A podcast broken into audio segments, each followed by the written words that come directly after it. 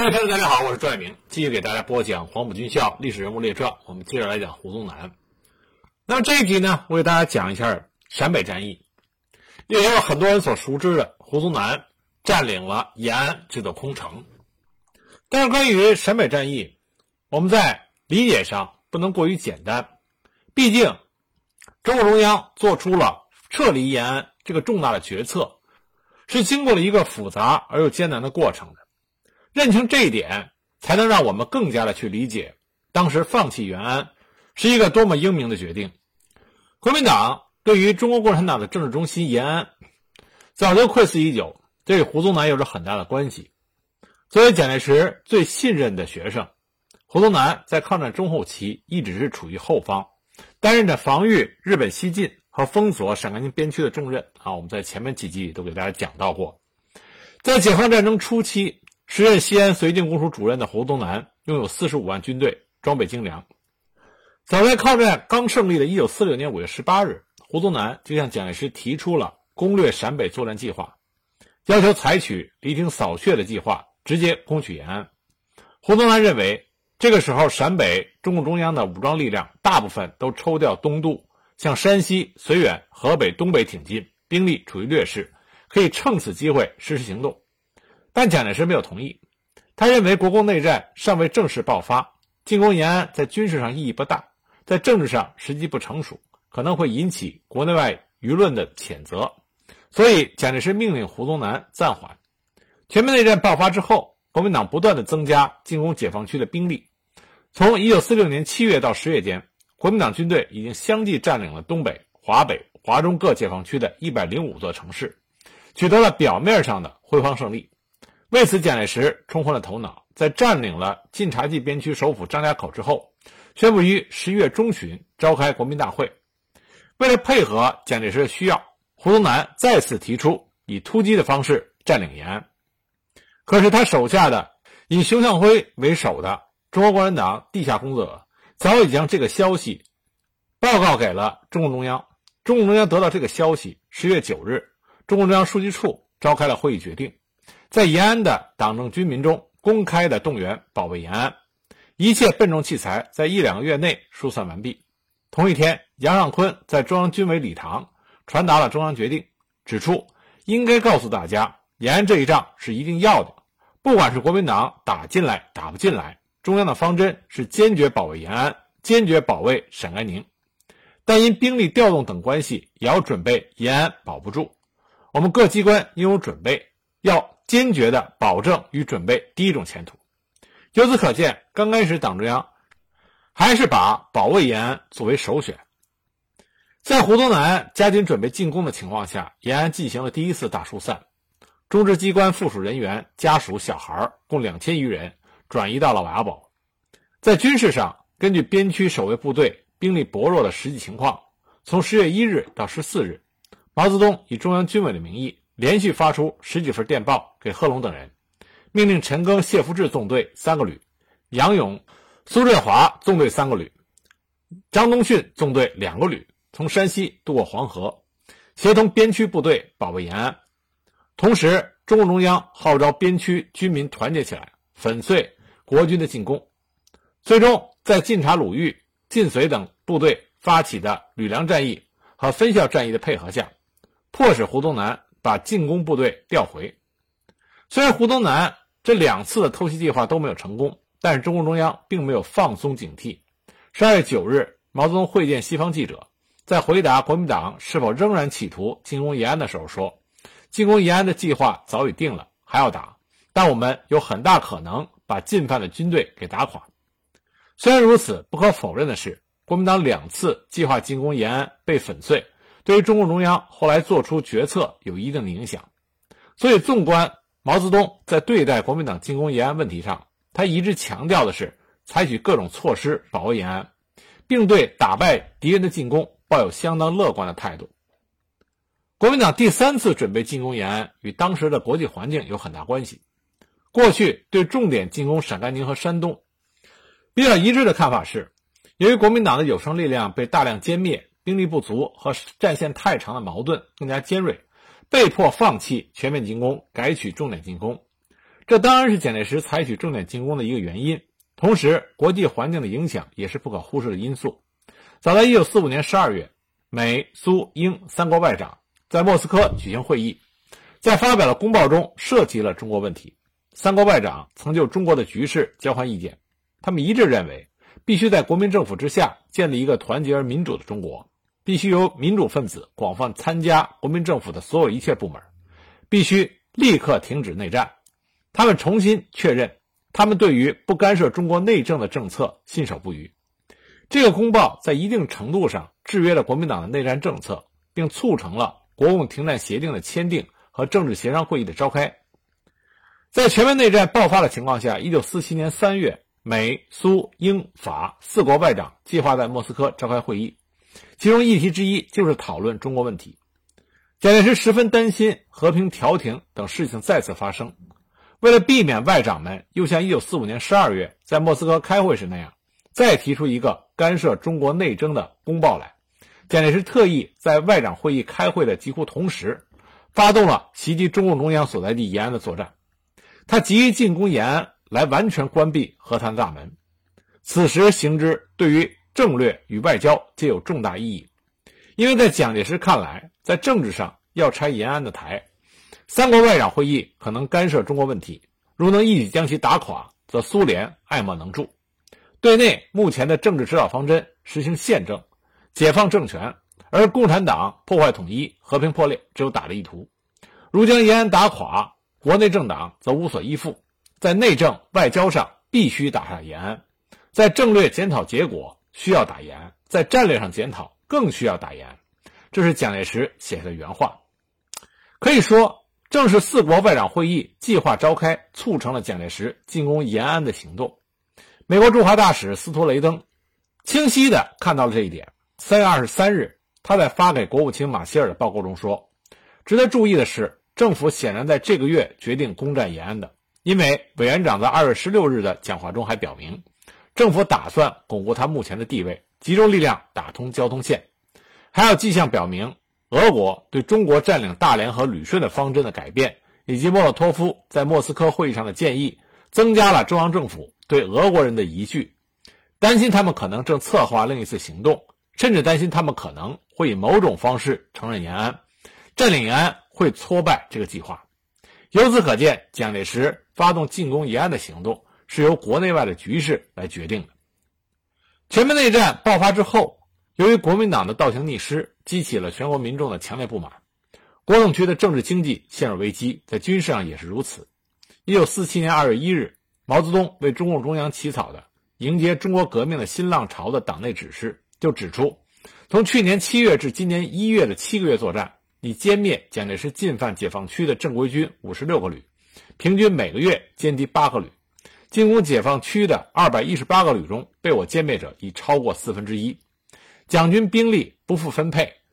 征兵不足规定数额，这同他的战线之广和兵力消耗之多发生了严重的矛盾。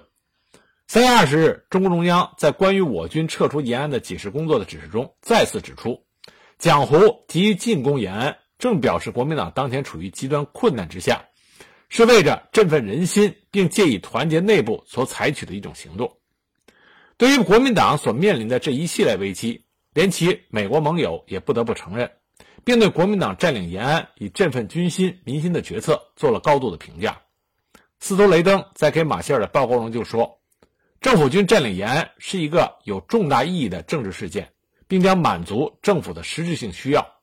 大使馆以前的报告提到，政府为了维持其地位，需要一个惊人的胜利。事实上，占领延安对于政府来说，代表着一种有益的精神和经政治胜利。政府现在正试图开动一切的宣传机器，对许多中国人来说，与世界其他国家一样，认为延安是中共政府的首都，占领延安会被许多人解释为中共末日的开始。实际上，延安是中国共产党的指挥部。国民党进攻延安的目的，这样看非常明确，就是共产党在关内有三个重要的根据地，以延安为政治根据地，以沂蒙山区为军事根据地。以胶东为交通供给根据地，在兵力不复使用的情况下，重点进攻山东和陕北。按照胡宗南的说法，国军集中兵力攻陈毅，我应乘时击破延安。我攻下延安后，可以抽调多数兵力，使用于其他方面。蒋介石妄图在三到六个月内将中共中央和其领导下的军队逐出西北地区，以便东进击破中原和华北战场的中国共产党军队。在这多种因素的作用下，国民党开始部署进攻延安的计划。一九四七年二月九日，胡宗南召开了进攻延安的军事会议，声称两个月内解决陕甘宁边区的军事问题。这个时候，国民党用来进攻的军队共有三十九个旅，包括南面胡宗南部的十五万人，西南面马鸿逵、马步芳部的七万人，北面榆林、邓宝山部的一万多人，共计二十三万。而陕甘宁边区的部队仅有一万多人，敌我双方力量悬殊。为了研究和部署作战计划，二月二十八日，蒋介石召胡宗南到南京，专门研究了进攻事宜。根据胡宗南讲，蒋介石在下午和晚上两次召见他。都问了同一个问题：对陕北攻击是否有把握？胡宗南回答有把握。同时，他也希望将空军主力用于西安方面。随后，蒋介石又亲自飞到西安，召集军政大员开会，安排进攻部署。蒋介石的部署是以胡宗南部为主力，从南面实施正面突破，迅速占领延安；马步芳部、马鸿逵部和邓宝山部从西北两面发动进攻。辅助配合胡宗南部与西北野战军作战，如不能消灭，则驱赶中共中央和西北野战军东渡黄河。在敌我力量过于悬殊的情况下，蒋介石采用分进合击的策略，这是非常阴险的一招。可是，这个作战的部署已经通过熊向晖送到了中共中央的案头。三月六日，中共军委向各地发出电报：胡宗南指挥十七个旅正向宜川、洛川中部支线急进。十日集中完毕，十五日可能开始攻击。按照预定的部署，三月十日，胡宗南由西安抵达洛川，连夜召开了旅以上军事主官会议，成立了前进指挥所，并宣布进攻延安的作战计划和具体部署。陕北地形复杂，严防共军的伏击和夜袭，要携带七天干粮，拂晓进军，薄暮露营，采取蛇蜕皮方阵式的进军方法，派前卫占领阵地。依次掩护本队前进，首尾相顾，左右相连，走山不走川，遇小股敌人进行歼灭，遇大股敌人可先绕道，系于延安附近围歼。由于熊向晖事先不知道具体的作战方法，当时他已经跟随胡宗南到达洛川，所以无法送出情报了。十三日，胡宗南部十五旅十四万人从南面分两路自洛川和宜川一线向延安发动进攻。由于中共中央预计。敌人开始进攻的时间是十五号，甚至是更晚，这必然会对保卫延安的军事部署造成一定的影响。延安对于国共两党来说都具有特殊的意义。对国民党来说，延安是中共的政治中心，占领延安具有巨大的宣传和象征意义。对于中共来说，自从中共中央到达陕北之后，延安逐渐成为革命的象征，被称为圣地，是容不得敌人侵犯的革命心脏。放弃延安绝不是一个轻易可以做出的决定。但胡宗南的这次进攻不同于以往，他是在国际国内形势发生重大变化，国民党急于挽救危局的情况下，所以中共中央有两手准备：一是首先做出保卫延安的部署；二是在保卫延安可能要付出重大的代价或影响解放战争战略展开的情况下，则放弃延安。这是有个顺序的啊，先是保卫延安。在军事上，三月二日，中共中央书记处开会讨论了对付国民党军队进攻延安的问题。这是中共中央第一次正式开会讨论这个问题。同一天，彭德怀代表中央军委致电张宗逊、习仲勋，提出保卫延安的三个作战方案：一、迅速的消灭四十八旅，我主力转向关中歼击守备之敌；二、我主力迅速集结于张村驿、直落镇一线，准备歼击北进或东进之一路；三、让敌人深入延安、延长，待敌困难增多的时候。从敌人的侧后歼击，以下何者为最好的选择？请立刻考虑，并将理由发明电告。同一天，中央军委发给保卫延安的各部队的指示，要求做好战斗准备，并对防御阵地做了调整，强调要取得外线有效配合，内线防御必须有二十天坚决抗击，才能够粉碎敌人，保卫延安。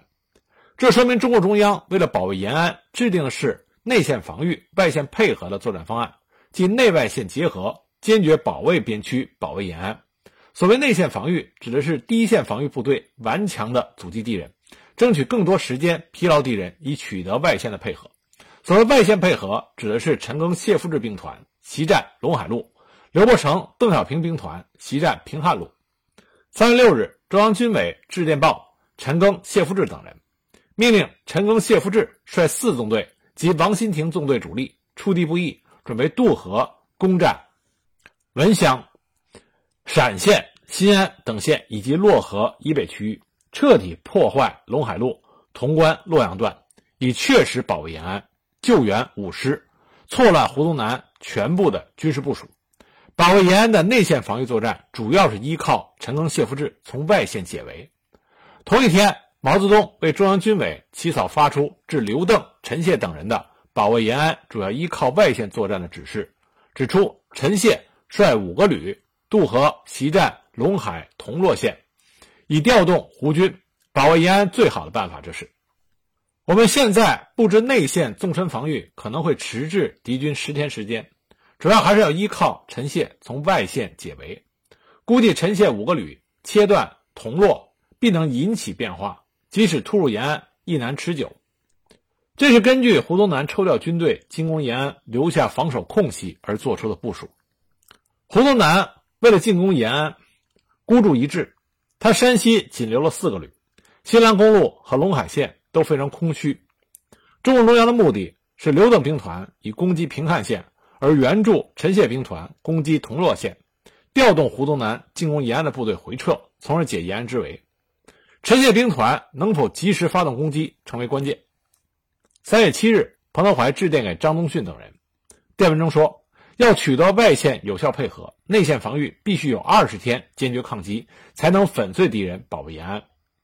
除了外线配合以外，中央军委在内线防御方面做了精心的部署。三月八日，彭德怀为中央军委起草了两份电报，命令王震率独四旅、三五九旅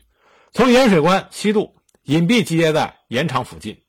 准备配合教导旅在临真镇、金盆湾等地区各个歼敌。命令西北野战集团军主力。集结张村义及其以东至阳泉镇期间，其目的是以少数的防御部队诱敌深入，主力隐蔽集结，在敌人疲劳、饥饿等困难多发时加以各个歼灭。从理论上讲，这个作战方案不可谓不周密，但能否奏效的关键，一是内线阻击必须要赢得外线配合的充足时间；二是外线及时出击，能够调动进攻延安的胡宗南部回撤。面对日益严峻的形势，除了做好军事部署之外，三月八日，中共中央举行了一万多人参加的保卫延安军民动员大会。周恩来、朱德、彭德怀等人讲话。周恩来指出，蒋介石、胡宗南要来进攻我们的边区，这已经是第三次了。很多人以为上两次没有来，这次也许不会来了。同志们，不要这样想，这一次他是决定要来的。为什么要来？因为他在全国许多地方都打了败仗，许多解放区的人民解放军。消灭了他的大量部队，蒋介石在财产上也破产了，乱发票子，人们已经活不下去了，所以起来和他闹。因为这样，他想不出别的办法，他只有最后一个手段，拿进攻延安来挽救已失的人心。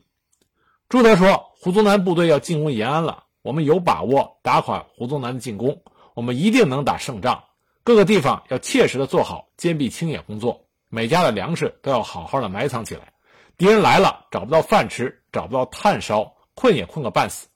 我们大军一到，就更容易消灭他们。中共召开盛大的动员大会，宣扬能够打败敌人的雄心壮志，这从鼓舞军心民心的角度是可以理解的。但是在一定程度上，妨碍了组织民众撤离工作的及早实施，因为后来赢得转移时间，造成一定困难。胡宗南为了了解延安的情况。专门搜集了与这次动员大会有关的五则新华社延安九日电，以及周恩来、朱德、彭德怀的讲话全文。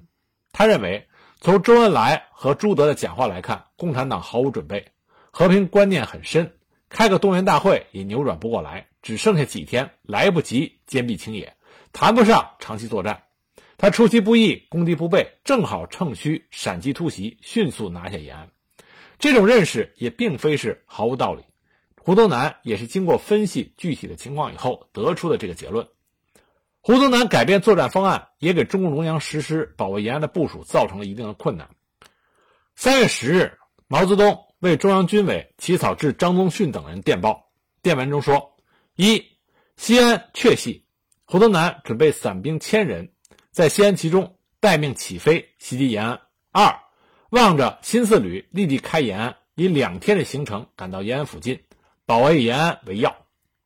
中共中央得到的情报是，国民党散兵准备袭击延安，而没有提及地面进攻。三月十三日，胡宗南部队十四万人，分左右两个集团，同时从宜川、洛川一线向延安发起攻击。而当时用于该县保卫延安的部队，仅有教导旅和警备第七团，共五千余人。双方力量悬殊，防御部队只能是依托汽车阵地，节节抗击进攻之敌。同时，国民党出动四十五架飞机轰炸延安，彭德怀急调新四旅一个团守备延安机场，准备歼灭敌空降兵。但实际上，由于考虑到陕北地形复杂，胡宗南没有实施空降兵作战，这对后来的战略部署产生了一定影响。中共中央没有得到情报，因为三月七日熊向晖把情报送出之后，就随胡宗南去了洛川。后来情况发生变化，他的情报送不出去了。对于是否从外地抽调更多的部队来保卫延安，中共中央一开始有这样的想法，但是在权衡利弊之后放弃，因为这不仅涉及到能否及时赶到的问题，而且后勤保障，尤其是粮食供给，也是必须考虑的现实问题。在三月二十八日清涧县枣林沟会议上，毛泽东就说：“不能再调部队了，陕甘宁边区八张大块地方，敌我双方现在有几十万军队，群众已经负担不起。”再调部队，群众就更负担不起了。虽然根据现有的兵力做了周密的部署，也做了充分的民众动员，但随着国民党进攻延安的步步推进，中共中央面临着守卫还是放弃的艰难选择。三月十六日，胡宗南部已经突破了防御部队的第一线阵地，延安处于重兵压境的危机中。为了有效的指挥作战，中央军委发布命令，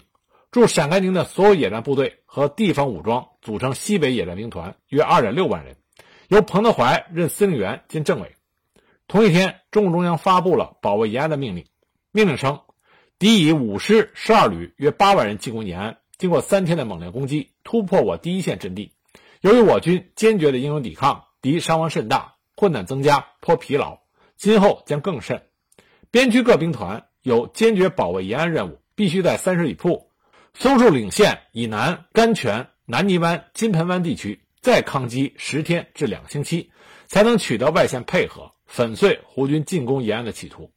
为此，特组织由张宗逊、廖汉生指挥的右翼兵团，王震、罗元发指挥的左翼兵团，新四旅为中央兵团。该命令除了强调迟滞敌人进攻外，还要求在防御战斗中疲劳与消耗敌人之后，即可集中五个旅以上运动战，各个歼灭敌人，彻底粉碎敌人进攻。从这点上来看，当时的中共中央。仍然认为可以守住延安，同时歼灭敌人的有生力量，但最终陈谢纵队渡河攻击陇海线铜洛段的计划没有实施，从外线配合保卫延安落空。这是因为中央关于陈谢纵队的使用方向发生改变。三月十一日，毛泽东为中央军委起草致刘邓电，电文说：“延安准备暂时让敌占去，但陈先瑞、韩东山所率五师三千余人。”有被敌歼灭之危险，故无论如何应派队救援。目前陈谢所部五个主力旅的行动有三个方案：一、按原计划出铜洛线；二、以一个旅出铜洛线，保护五师北上，主力四个旅参加平汉清道线作战。然后陈谢部在刘邓所派一二个纵队的配合下，或出铜洛线，或先占同蒲线，再占铜洛线。三。以一个旅渡河接护五师，主力四个旅即可占同蒲线。该电强调，无论采何方案，均需接护五师北上。派一个旅是否能完成任务，亦需考虑。这里边所指的陈先瑞和韩东山率领的部队，正是从中原军区突围出来的部队。当时他们的情况非常的危险，后有追兵，前有堵截。如果不能及时的接应渡过黄河的话，很有可能遭到重大的损失，这是中国中央当时非常担心的问题。所以发电报命令陈谢纵队的主要任务是要接应五师陈先瑞、韩东山部北上，初次提出要暂时放弃延安的想法，但还没有形成最终的决定。由于考虑到陈谢纵队一部或全部南渡黄河，威胁陇海线，接应和护送陈协瑞、韩东山部北上，面临两种可能性：或者是完成任务，或者是完不成任务，反而有可能造成陈谢纵队被阻隔在黄河以南，无法北返的可能性。不过，陈协瑞、韩东山所部依靠自身的力量，经过与敌人周旋。于三月十八日通过了陇海路，十九日与南渡黄河接应的太岳部队会师，随即在新安县曲沃镇北渡黄河，二十日全部渡河完毕，进入到晋察鲁豫解放区，后来成为晋察鲁豫解放军的第十二纵。后来的事实表明，中共中央和毛泽东都高估了敌人进攻可能遇到的困难，也高估了保卫延安部队的阻击能力。为了掩护民众撤离。防御部队不得不在极端艰难的条件下英勇奋战，为撤离赢得了宝贵时间。三月十八日，国军被阻于临真、金盆湾以北的高地一线，在进攻受阻之后，采取了钻隙战术，经查方、北王庄北进，在防御力量薄弱的松树岭至杨家畔一线的原始森林打开了突破口，迅速向延安逼近。因此，中央所制定的。左、中、右三路防御部队在抗击十天至两个星期的计划已经无法完成。由于力量过分的悬殊，没有外线配合，单纯依靠内线防御部队不可能粉碎敌人的进攻。为此，中共中央主动撤离延安。对于放弃延安，毛泽东还是耿耿于怀的。在转战陕北期间，到了米脂县杨家沟后，十二月二十六日是他五十四岁生日，各地来开会的党政军高级干部提议为他庆祝生日。他说：“延安都丢了，还祝什么寿？这不能单纯的视为他为了拒绝祝寿而刻意找的理由。”随着敌人的加紧进攻，三月十八日，胡宗南部队兵临延安城下。当天下午，中共中央和西北局部分领导人在王家坪开会，讨论撤出延安和西北野战兵团的作战部署。毛泽东、周恩来讲了全国战争的形势，分析了边区目前的情况。要求对撤出延安做好干部群众的思想工作，这是中共中央第一次正式开会讨论撤离延安问题，是在党政机关和民众已经开始撤离的情况下，而在有些的回忆录和文章中，则把做出撤离延安的决定的时间提前了，容易使人产生一种国军一进攻，中共中央就主动撤离的认识，这是不对的。在当天撤离之前，毛泽东在接见部分参加保卫延安部队的领导干部时说。我军打仗不在一城一池的得失，而在于消灭敌人的有生力量。存人失地，人地皆存；存地失人，人地皆失。敌人进延安是握着拳头的，他到了延安就要把他的指头伸开，这样就便于我们一个一个的切掉他。要告诉同志们，少则一年，多则两年，我们就要回来。我们要以一个延安换取全中国。第二天，中共中央发出了关于撤出延安解释工作的指示，指出。蒋胡以六个师、十三个旅，共约八万人，于三月十四日开始向延安进攻。经过六日的战斗，现敌军已占甘泉、南泥湾、金盆湾一线，迫近延安城，延安有于最近失守的可能。在这六天战斗中，我军节节抗击，给敌以重大的杀伤，并以掩护在延中央及边区机关与物资安全的全部撤退。我军在抗击中伤亡不大。但是敌人已甚感疲劳，万一延安不守，我军行动将更加自由，分别消灭敌人的机会也会增加。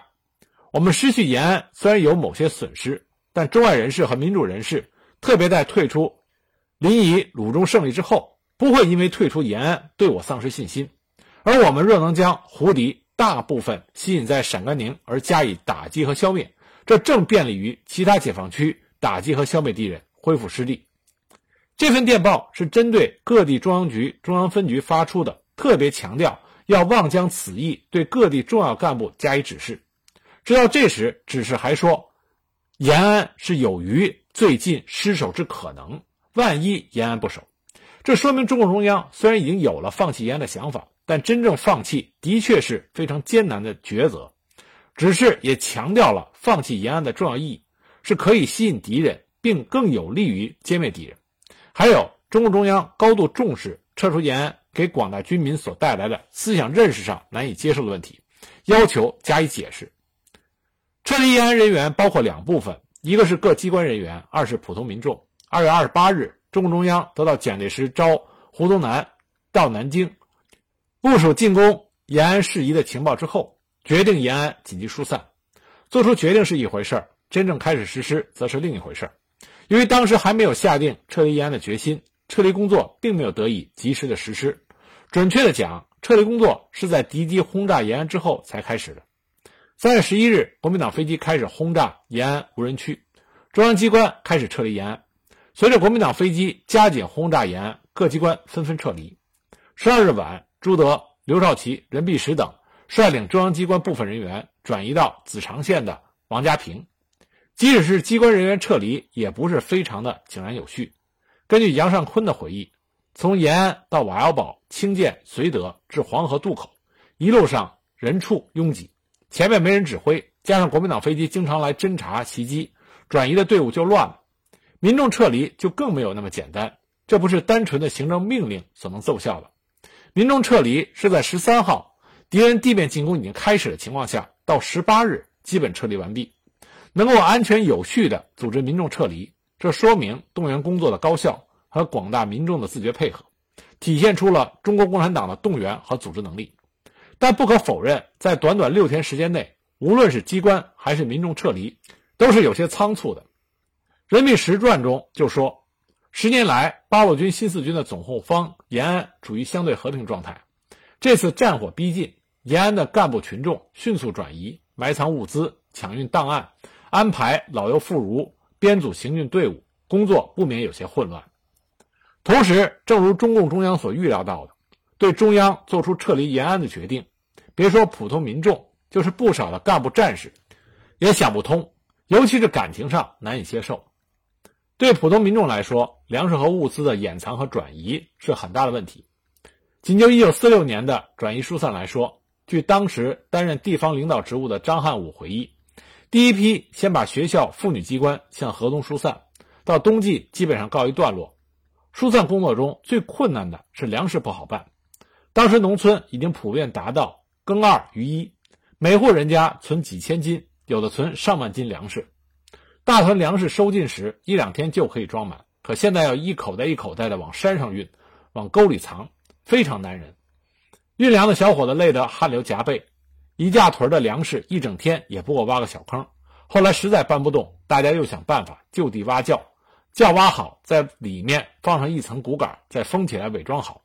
埋藏好一窖的粮食也得费好多的劳动。虽然最终国民党的突袭计划被打破，但必然会对后来的转移疏散造成影响。这次中共在敌人开始进攻的情况下才组织机关和民众撤离，不仅与原来的转移疏散有密切关系。而且面临的难度更大，需要做更细致的解释和说服工作。实事求是的讲，由于人员转移和坚壁清野工作难度大，致使人员和财产都遭受了损失，这是不可避免的。比如劳动英雄申长林的家被洗劫一空，一匹马、两头驴、所有的羊都被抢走，猪鸡等被杀光，粮食除埋藏的一部分外，也都被抢走。劳动英雄吴满友所在的吴家枣园也是如此。农民的生产和生活饲料被洗劫一空，对相当一部分的干部战士来说也是如此。根据施哲在回忆录里说的，延安是世界有名的红色中国的首都，被敌人占领了，影响不好，应当固守。由于理解不到位，也就做不到位。根据担任保卫延安任务的罗元发回忆，延安是我们党中央和毛主席住了十几年的地方。从一九三五年十月中央到达陕北开始。延安成了中国革命的心脏，成立指挥全国各个战场的总司令部。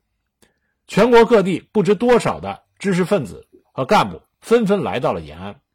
特别是负责干部，差不多都在延安学习过，吃过延安陕北老乡的小米，因此在我们的心目中，它是丝毫不容侵犯的圣地。有的战士说：“党和人民把保卫延安的任务交给我们，如果让敌人占去了，怎么向全国人民交代？”为此，中共中央要求做好思想工作。罗元发回忆：“我们分别把干部党团员工作做好，再通过各级指挥员及个别谈话，解释我军主动撤离延安是党中央、毛主席的决策，我军撤出延安就可以诱敌深入，纵其骄傲，这样便于我们集中优势兵力在运动中各个击破，在西北战场上拖住敌人的几十万兵力，来配合全国解放区战场的斗争。我们要以全局的战略思想来看这个问题，而且高级干部亲自做解释工作。尽管时间非常仓促，但是中国共产党和陕甘宁边区以惊人的组织力和行动力，还有执行力，完成了撤离延安的工作。三月十九日，西北野战军主动撤出了延安。十九日午后，国军先头部队进入延安。胡宗南实现了他的攻击企图，可是。他却没有给西北野战军造成任何重大的损失，而对于比延安更重要的目标，也就是中共中央，胡宗南更是一无所获。所以，我们说胡宗南占领的是一座空城。但这里我们要强调的是，陕西延安，胡宗南、蒋介石的部署是符合当时国民党需要，对于国内外形势也有准确的把握，所以是一步好棋。但很可惜，中共中央比他们棋高一招，在极为有限的时间里，根据战场的情况，做出了最有利于陕甘宁边区、最有利于中共中央的决定，就是放弃延安，保存有生力量，在陕北与胡宗南的国军部队进行运动战。而在此之后，陕北的局势就已经脱离了蒋介石、胡宗南所设计的剧本。在这种情况下，国共双方，谁先能够根据具体情况做出有利于自己的变化，谁才会占得上风。